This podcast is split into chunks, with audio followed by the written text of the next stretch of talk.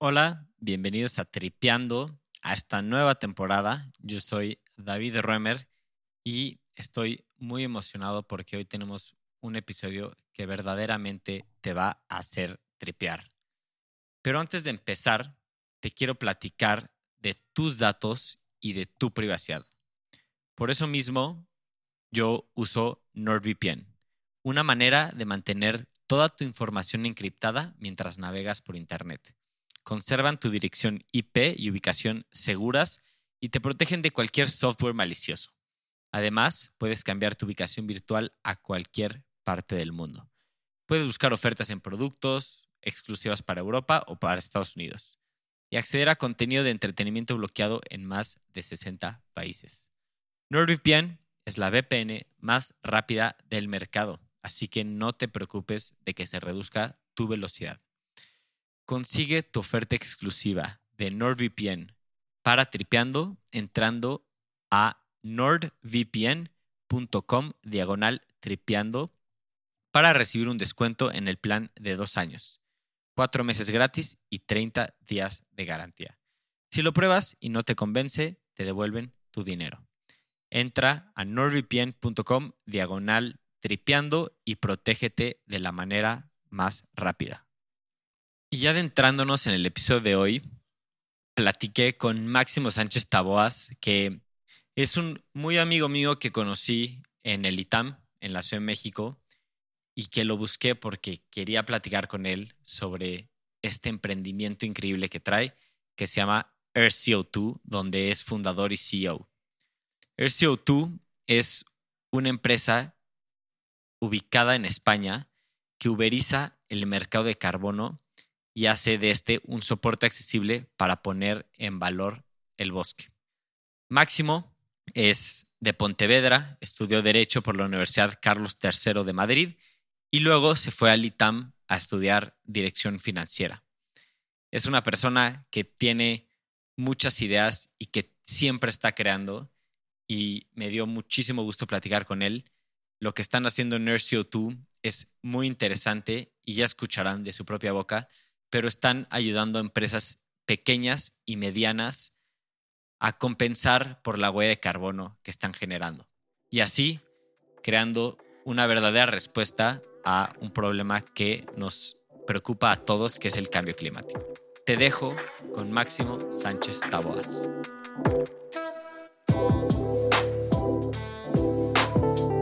No estamos en una posición de equilibrio, para nada, estamos en muy mal camino a nivel global. Entonces, lo que se venía haciendo era, pues se contaminaba y ni siquiera se respetaba o se ponía en valor a la contraparte. Lo que tiene que ser es una carrera para reducir las emisiones y la cantidad que no seas capaz de reducir que la compenses. ¿Qué onda, Max? ¿Cómo estás? Qué gusto saludarte y bienvenido a Tripeando. ¿Qué tal, David? ¿Cómo estás? Buenas tardes, gracias por invitarme. Oye, qué gusto que estés aquí. Ya nos conocemos desde hace un rato, estudiamos la universidad juntos y me da mucho gusto que vamos a platicar de muchos temas, pero en especial de tu emprendimiento y del camino que has tomado. Entonces, estoy muy emocionado de platicar de eso. Y quería arrancar justo preguntándote, ¿cómo llegaste a donde estás? Creo que tienes una trayectoria bastante especial. Sí, a ver, aquí hay, bueno, creo que me acabas de abrir por lo menos tres ventanas diferentes. La primera es que curiosamente parte de la definición teórica de lo que estamos haciendo, unas varias ideas me las diste tú en su momento. Igual no te acuerdas de aquello, pero yo me acuerdo hace por lo menos tres años y medio en un cubículo en México intentando articular una idea que tenía en mente y a los dos minutos de compartirla contigo me dijiste, este es el teorema de Coase, este ya le dieron un premio Nobel, llegas como 30 años tarde, o sea, bien que lo apliques, pero digamos que el concepto, lo que subyace, ya está teorizado desde antes. Y de hecho, desde ese día siempre lo he aplicado en todas las comunicaciones, lo he aplicado en los materiales que hemos usado con inversores para llamar su atención. O sea que, bueno, ahí hay un nexo. O sea, si quieres, te podemos dar a final del año la medalla ideólogo RCO2, porque evidentemente fuiste ahí parte del germen sin saberlo, o sea, eso es lo más curioso. Y lo que decías, que es un poco especial o diferente mi background, pues puede ser que sí, al final, bueno, yo soy de Pontevedra, Galicia, que está al noroeste de España. Para que la gente lo entienda, siempre les digo, hay un pedazo de España encima de Portugal, y de ahí somos nosotros. ¿eh? Nosotros, aparte, bueno, también somos curiosos por otras cuestiones, bueno, tenemos nuestras cualidades identitarias propias. Yo estudié la carrera en Madrid de Derecho, en la Carlos III, allí en Getafe, y no tenía ningún tipo de motivación por el mundo jurídico, las leyes. Bueno, pues la verdad no me llamaba mucho la atención que digamos. Trabajé un poquito en, en un tribunal en Madrid y definitivamente aquella no iba a ser mi salida laboral, no me interesaba y decidí hacer, bueno, apostar por hacer una segunda carrera. Me fui en ese momento a hacer la licenciatura de Dirección Financiera, al ITAM, que, bueno, ahí donde nos conocemos, casi casi primer semestre.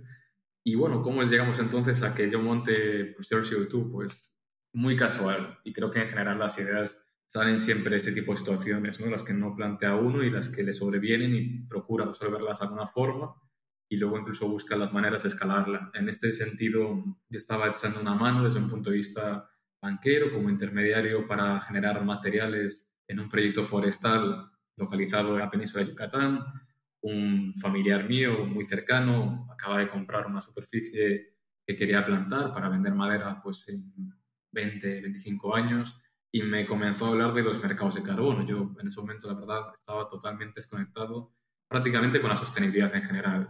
Yo venía, estaba trabajando en family offices o estaba trabajando en banca de inversión en la Ciudad de México. Mi foco no estaba puesto ahí, no tenía ningún conocimiento previo y empecé a indagar. Empecé a indagar porque evidentemente en su business plan tenía mucho sentido incluir una parte, una pata de liquidez con esta venta recurrente de créditos de carbono. Entonces, ahí es cuando me di cuenta de cómo funcionaba todo este mercado, que suponía y que había una cantidad de trabas, una cantidad de barreras de acceso que era un poco contraintuitivo, ¿no? O sea, al final tú tienes la biología por una parte, que te dice hasta la menor de las plantas en el día a día está haciendo un servicio ambiental de captura de CO2 y sin embargo el mercado a nivel global se ha estructurado de una forma que lo hace muy limitante y muy poca gente y pocos desarrolladores forestales se están beneficiando de este servicio ambiental que hoy por hoy lo prestan gratuitamente. Luego, si quieres, indagamos un poco más porque se habla mucho de estas cosas que todo el mundo habla de ellas y luego nadie sabe de qué, de qué se trata. Sí, creo que yo eh, justo me acuerdo perfecto que estamos platicando en la Ciudad de México hace ya unos años y me contaste esta idea. Y a partir de ahí, o sea, he escuchado mucho de esto de los mercados de carbono, pero en ese entonces no entendía nada y bueno, y creo que sigo sin entender muchas cosas, pero lo interesante es que se ha popularizado este concepto. Entonces, sí, o sea, me encantaría que nos adentremos, que nos platiques qué es un mercado de emisiones de carbono. Vale, sencillo, pero vamos a remontarnos aquí 26 años más. No, sí, 26 años nos vamos hasta el 97, nos vamos a Kioto, que eso sí que nos suena a todos, por lo menos en la secundaria, en algún párrafo de esos que tienes que subrayar para los finales, alguna vez lo hemos leído. Ese es el, primer, es el antes y el después, ¿no? lo que tiene que ver con la lucha política y económica para pues, hacer frente al cambio climático. Es cuando se empieza a ver las orejas al lobo.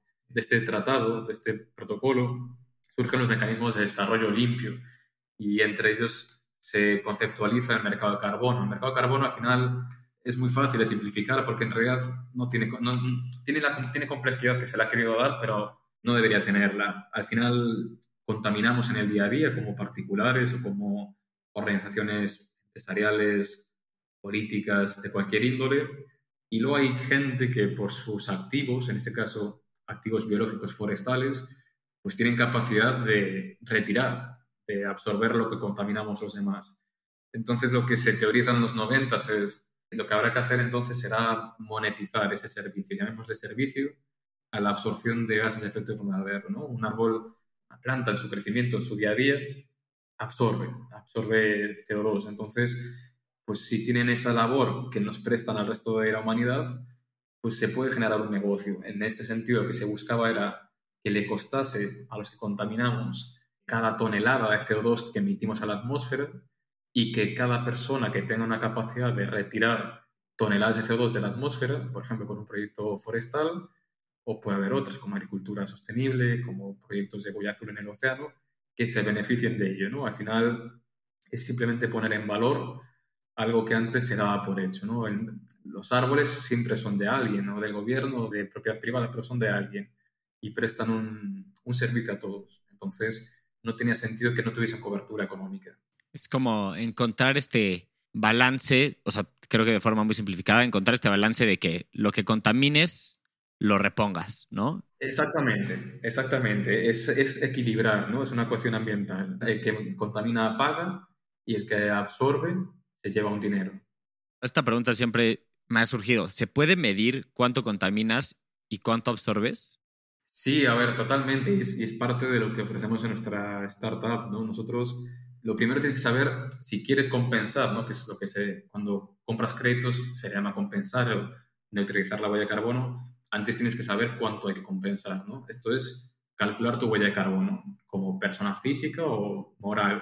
De hecho, eso está más o menos estructurado por paneles de Naciones Unidas. Tenemos una serie de emisiones, emisiones directas, emisiones indirectas, se agrupan en tres alcances, así se llama, eh, Scope 1, Scope 2 y Scope 3.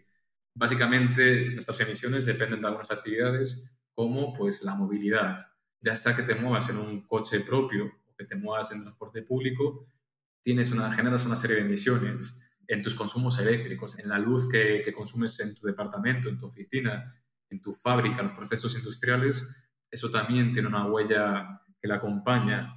Tienes huella en la materia prima que consumes en tu fábrica o en tu industria para transformarla. Tienes huella pues en todo tipo de actividades. Si usas gases refrigerantes o fluorados en tus instalaciones para, por ejemplo, refrigerar, pues también ahí generas una serie de emisiones. Entonces, parte de lo que nosotros estamos ofreciendo, una forma más asequible, automatizable y, y aparte en tiempo real, es que nosotros estamos analizando en nuestros clientes sus cuentas bancarias a partir de la capacidad de Open Banking y somos capaces de categorizar cada movimiento, cada gasto que hace un particular o una empresa, asociarlo a una categoría, por ejemplo, facturas de la luz, las reconocemos en el movimiento bancario y por la facturación, ese dato económico, lo llevamos a los kilovatios consumidos y del kilovatio hay una relación directa con el CO2, con los gramos de CO2 o toneladas de CO2 estás emitiendo a la atmósfera. Y por la otra parte, cuánto absorbe alguien, cuánto absorbe, por ejemplo, un proyecto forestal, también. Aquí, bueno, no vamos a entrar en detalles, es un tema molecular en el que podríamos profundizar un poco más, pero al final del día, que hagas una idea, un metro cúbico de madera equivale a prox a una tonelada de CO2 retirada de la atmósfera. Entonces, tú puedes medir, incluso satelitalmente, la densidad vegetal que hay en una plantación, hacer seguimiento año a año de cómo va creciendo y ese incremento en metros cúbicos de madera lo puedes trasladar a toneladas de carbono que, que se están retirando en la atmósfera. O sea, literalmente son árboles que obsetean lo que tú emites, ¿no? Tal cual. Como siempre decimos, la mejor de las máquinas es el árbol. O sea, en la lucha contra el cambio climático, por lo menos, es un aliado fundamental. Y no necesariamente, que es donde nosotros hacemos hincapié, en que generes nuevas plantaciones, sino que tengas unas buenas prácticas de silvicultura y de gestión forestal en lo preexistente también. Y entonces, creo que ya metiéndonos a RCO2, lo que ustedes hacen es este puente, ¿no? Que creo que es impresionante para conectar a empresas y también particulares con otras empresas, se podría decir, o particulares que offsetean lo que se genera, ¿no? Creando este mercado. Sí, aquí me remonto a lo que comentaba en, la intro, ¿no? Que decía, nosotros, bueno, yo particularmente empecé a, darme cuenta cómo era el mercado de carbono y vi que habían muchas eficiencias estructurales que no lo hacían ni democrático ni participativo. Entonces, ¿esto a qué se debe? Vámonos al caso de, de España, que al final es donde orienté mi emprendimiento. Aquí digamos que si eres un propietario forestal y quieres generar créditos de carbono, puedes hacerlo por dos vías. Una vía que es con estándares internacionales, principalmente Terra y Gold Standard, que son los que hoy por hoy tienen como la batuta de determinar cuando un proyecto es válido para emitir créditos y cuando no. Estas dos empresas son certificadoras que tienes que hacer desembolsos de muchas decenas de miles de dólares. Esto lo que quiere decir es que estás limitando mucho al pequeño y mediano propietario forestal, que es lo habitual en Europa, entonces lo que generan es una cartera enorme de créditos, pero en proyectos siempre deslocalizados, en países en vías de desarrollo. lo cual está bien, como digo, todo es aditivo. Lo que no tenía sentido para nosotros es que en el ámbito nuestro europeo, que está bastante arbolado, que esos propietarios forestales no pudiesen acceder al mercado, no por la biología, que la biología está ahí, sino por los prescriptores que te determinan cuándo algo es un crédito y cuándo no. Esta es la vía uno. En caso de que seas un propietario forestal, por ejemplo, en España o en Portugal, donde operamos ahora mismo. El segundo mecanismo es, por ejemplo, en el caso español, el ministerio, o lo que sería en México una secretaría de cambio climático. Ellos tienen un mercado propio del CO2 en el que si tú tienes un bosque y se prende fuego, después replantas y en esa replantación te permiten crear créditos de carbono. A nosotros esto nos parecía que, bueno, cuando se formuló hace casi 20 años, pues tenía mucho sentido porque la gente, o lo plantearon desde un punto de vista muy inocente.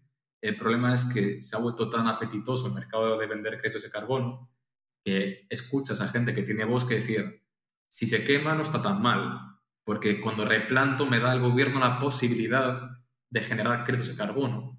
Mientras que si mis árboles están en pie y no sucede nada con ellos, el mercado aquel internacional que te dije antes de los sellos es muy caro para mí y el mercado, digamos, del gobierno español, pues lo que me está incentivando es a que se destruya y en la posterior reconversión yo puedo generar un beneficio personal. Entonces, nosotros dijimos, mira, esto, así hay tecnología para hacerlo más accesible y lo que decidimos fue uberizar el mercado de carbono. Esto es, el que tenga un árbol, evidentemente, si tienes un árbol vas a ganar nada al año, unos céntimos de euro, pero el que tenga propiedad forestal merece poder participar en el mercado. Entonces generamos un tercer mercado, nos atrevimos a generar un mercado propio, de kilómetro cero, cercanía muchas veces, más transparente, más realista, porque no es lo mismo ser un empresario en España y compensar tu huella en el Amazonas, en un proyecto que no conoces ni siquiera y no has estado ni en el país, que compensar con un bosque que está enfrente de tu casa, que si quieres puedes ir el domingo con tus hijos a jugar un rato y el señor que está allí, el propietario, igual te puede contar lo que ha ganado este año de dinero con sus créditos de carbono. Ok, no, pues suena increíble. Creo que hay varias cosas que me gustaría desmenuzar. La primera es entender este ejemplo que dices de actualmente las empresas muy grandes se van al Amazonas o a otras partes del mundo a crear este offset, ¿no? Por ejemplo, una empresa en España, digamos una empresa muy grande que tiene muchas emisiones de carbono, hoy por hoy no podría agarrar a un cuate que es dueño de sus árboles porque simplemente, digamos que no le alcanza a esta persona para toda la empresa, ¿no? Pero existe la posibilidad de que junte muchísimos a independientes, digamos, o sea, más bien lo que estoy tratando de preguntar es, ¿le alcanza a España obsetear empresas muy grandes? ¿O por qué está generando esto?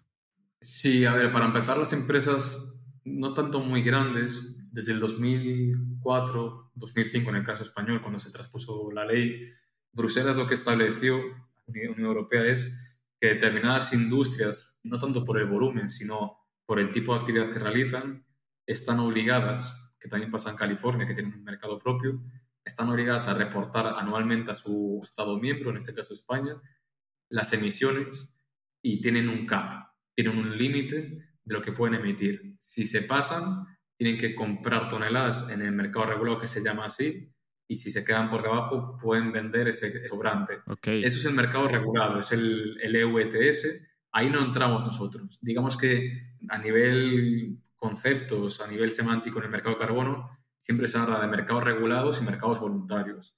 Regulados está, pues, por ejemplo, el de la Unión Europea o el de California, y voluntario se considera todo lo demás. Si mañana una empresa mexicana grande decide obsetar sus emisiones, va a ser voluntario. Ya, o sea, en México no existe un mercado regulado. Se hicieron pruebas, se hicieron pruebas y se están haciendo pruebas de mercado ahora, pero no han habido transacciones, lo cual quiere decir que fue un experimento totalmente fallido.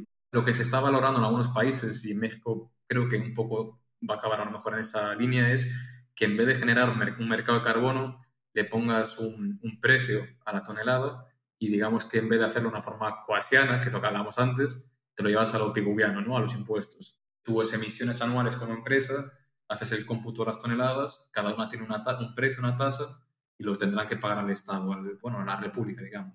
Ok, ya es que creo que es algo que no tenía claro. Para muchas empresas en España, y en la Unión Europea es obligatorio. hacer no esto. para muchas, pero las que están ahí dentro, aunque son muy poquitas, Las que están en estas actividades. o sea, igual es menos del 1% las empresas europeas, pero a la vez esas poquitas acumulan el 44% de las emisiones de la Unión Europea. Wow. Year CO2 enfocado en esta rama voluntaria, ¿no? Empresas que por qué razones quisieran tener este offset. Claro, si, si no estás en el regulado, no puedes acceder al regulado por voluntad propia. Bueno, podrías, pero no tendría ningún sentido. Cada vez más hay varios factores que impulsan a una empresa, aunque no esté obligada, a alinearse y a compensar sus emisiones. Una es una presión social. Al final, el consumidor final, sí, 8 de cada 10 valoran, al menos en Europa, el compromiso medioambiental y social de las empresas. O sea, los valores ya son determinantes en el, en el precio y en la demanda. Entonces, por ahí tienes una, una vía. Otra es la banca europea se está alineando para financiar de diferente forma y con un spread más alto o más bajo, según si tu empresa es verde o marrón. Por lo tanto, pues también quieres hacer los deberes en sostenibilidad para no, no quedarte y pagar tipos de interés más altos que tu competencia.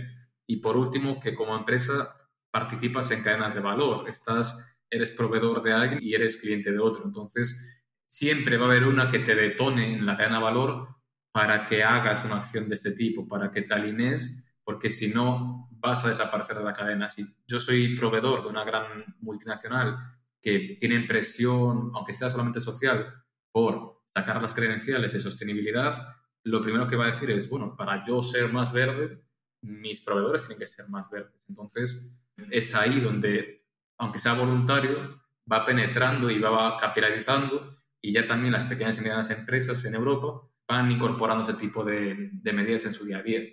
Wow, esto es súper interesante y creo que le pegas muy bien, como que todos podemos sentir este mindset colectivo de que cada vez más hay más presión, sobre todo para las empresas, de cuidar el medio ambiente. Para ti, ¿quién es el último responsable en esta lucha contra el cambio climático? ¿Las empresas, el gobierno, los particulares? El particular tiene, a particular al pobre se le carga todo. Hoy, por ejemplo, en Europa, cuando compras un boleto de avión, en el desglose al final te meten una casilla extra que pone, ¿quieres compensar tus emisiones? Bueno, pues si desglosas el precio de arriba, te darás cuenta de que la aerolínea ya está obligada y ya lo está haciendo. Entonces, digamos que lo que se está viviendo es esta responsabilización del individuo.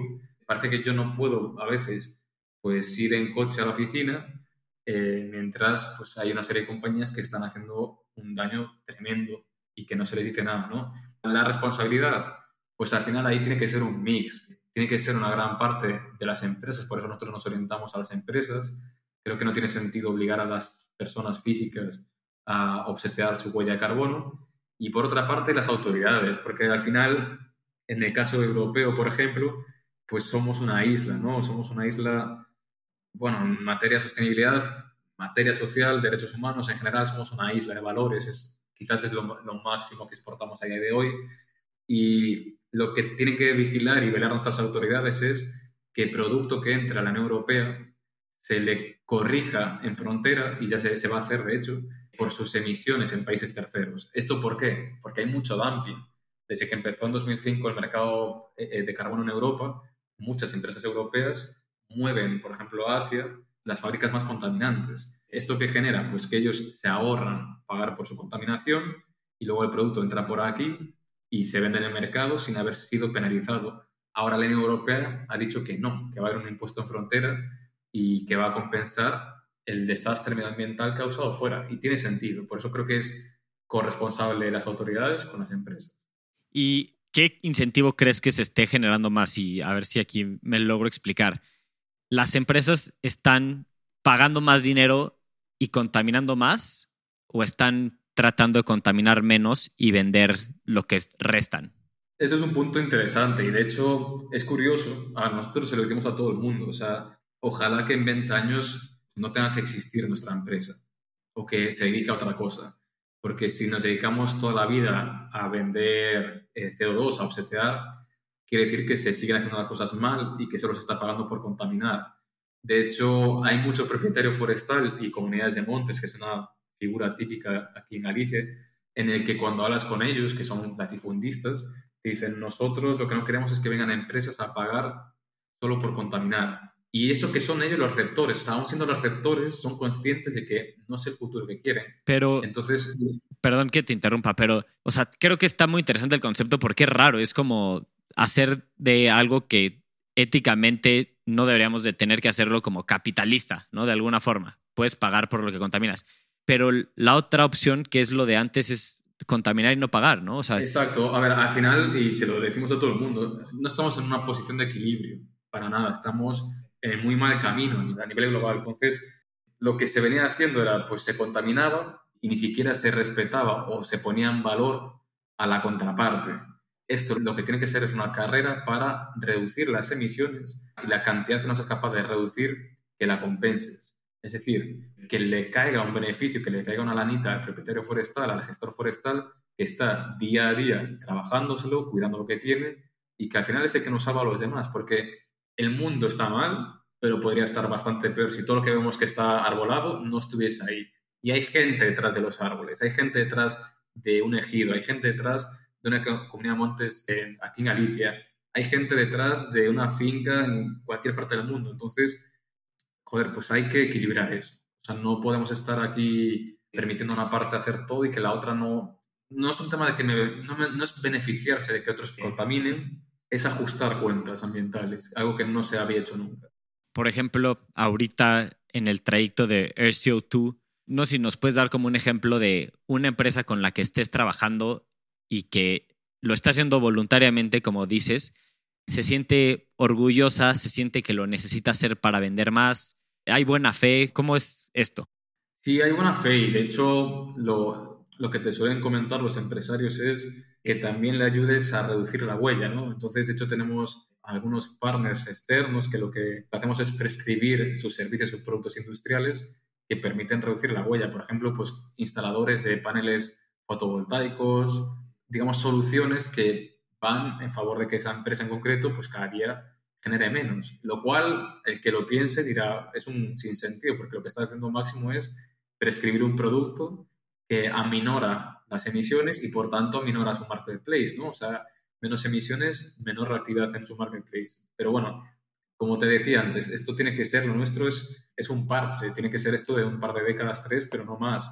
Las empresas que estamos viendo por ahora, aparte de tener el foco puesto en la reducción y por último en la compensación, pues a ver, empresas de la zona, principalmente ahora, claro, estamos en Galicia, empezamos aquí el emprendimiento, no llevamos tantos meses y son principalmente empresas desde medianas hasta pequeñas, pero también hay comercios locales de calle, hay algunos municipios que son clientes nuestros también.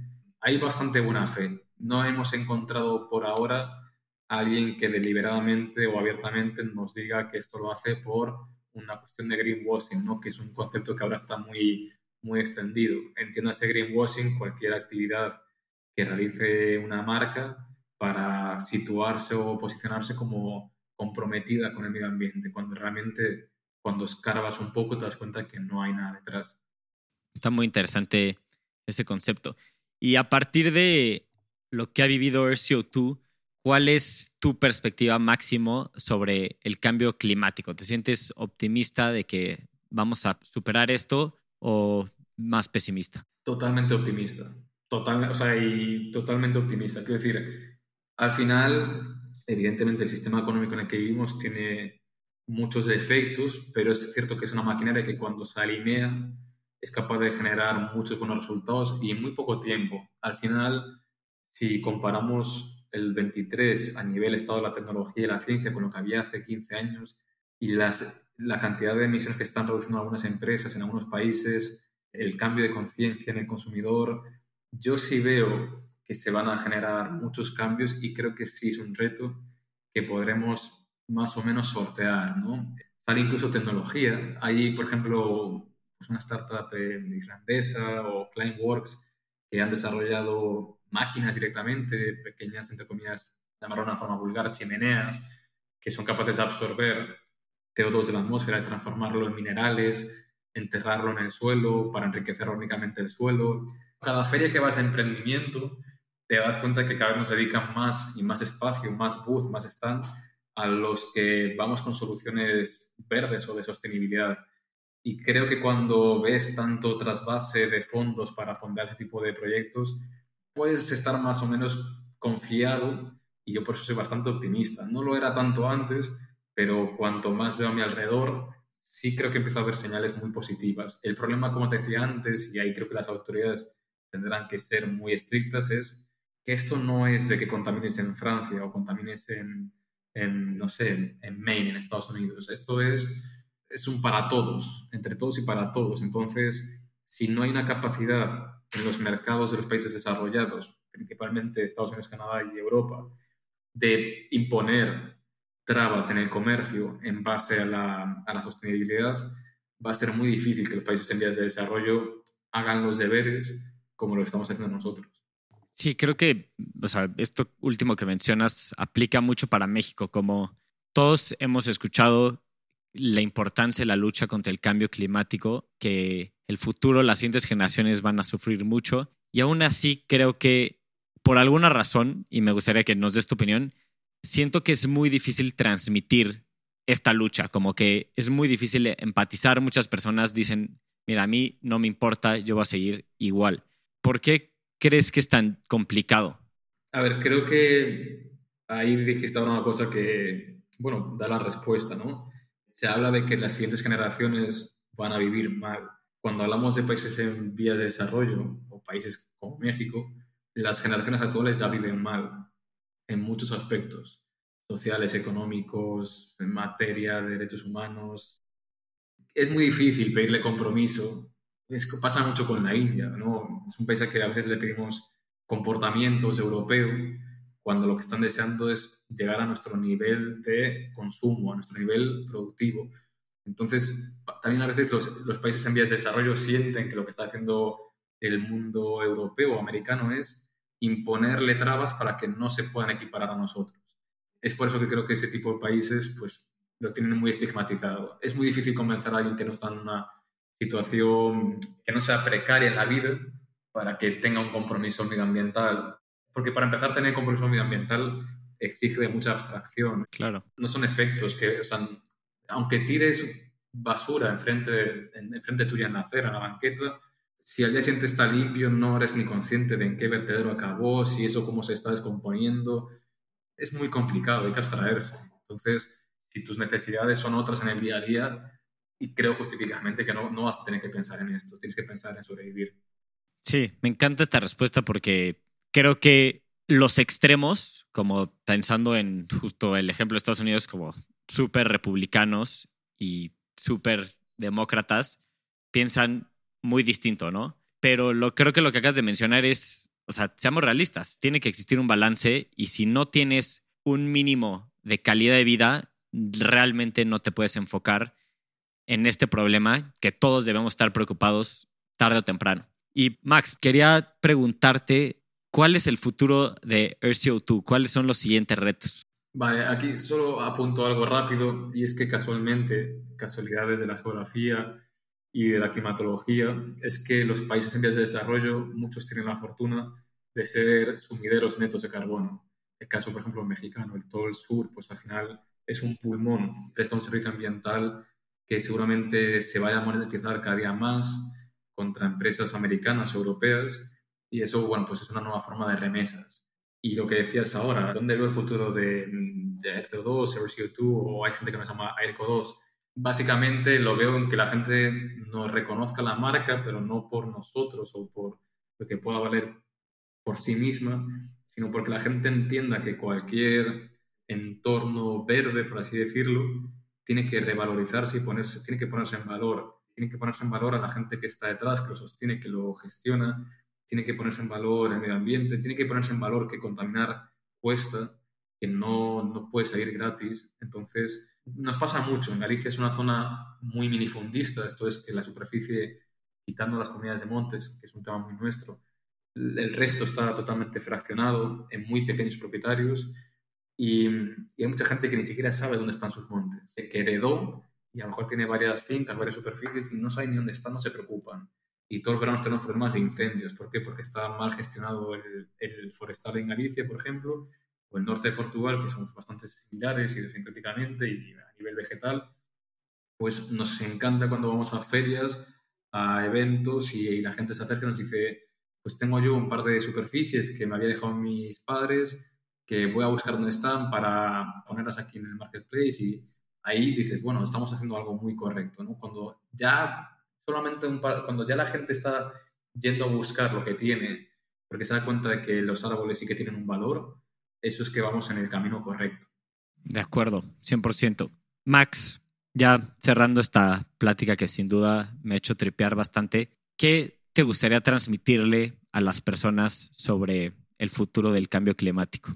Pues a ver, lo primero que no es el futuro, ¿no? El, el futuro será lo que hagamos hoy y lo que hemos venido haciendo desde hace bastantes décadas. Como te decía, bueno, pues desde el, desde el individuo pues habrá que adoptar algunas, algunos comportamientos, intentemos no ser depredadores, tampoco hay que como particular volverse loco, ¿no? Tampoco hay que cerrarnos. Hay mucho, por ejemplo, tú decías antes, los republicanos en Estados Unidos en su agenda les gusta mucho mofar, ¿no? Eh, caricaturizar a la gente que tiene un pensamiento más, más ecologista. Tampoco, no es extremo. Creo que como individuos hay que tener en cuenta y ser conscientes de algunas cosas que hacemos. A lo mejor hay consumo que sobra, a lo mejor hay necesidades que creemos que son necesidades y no lo son. Creo que las empresas tienen que alinearse urgentemente, porque también es única forma de sobrevivir. Incluso para retener talento en una empresa hoy en día, los valores cuentan, ya no es como antes que entras a trabajar a cualquier lado simplemente porque te ofrecen una vacante. Ahora, mercado laboral, pues la gente exige condiciones y exige entornos.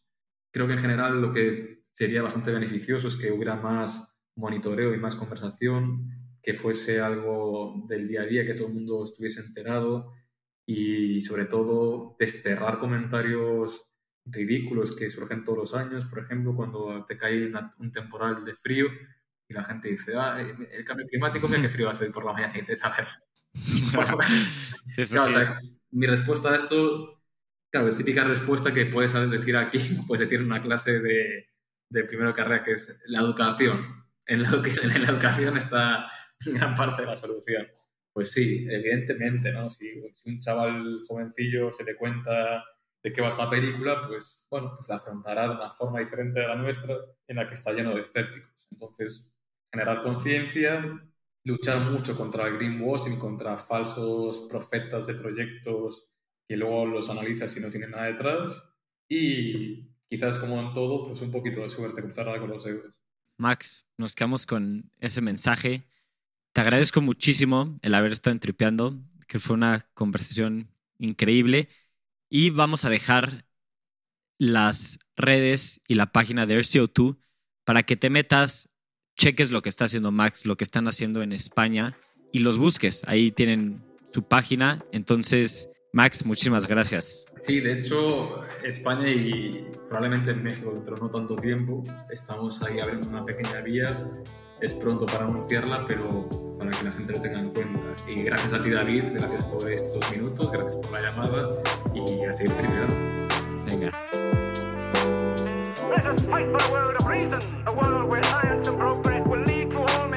Why don't we crystallize imagination? I have my mind. The mind needs books like a sword needs a whetstone. Artificial intelligence could spell the end of the human race.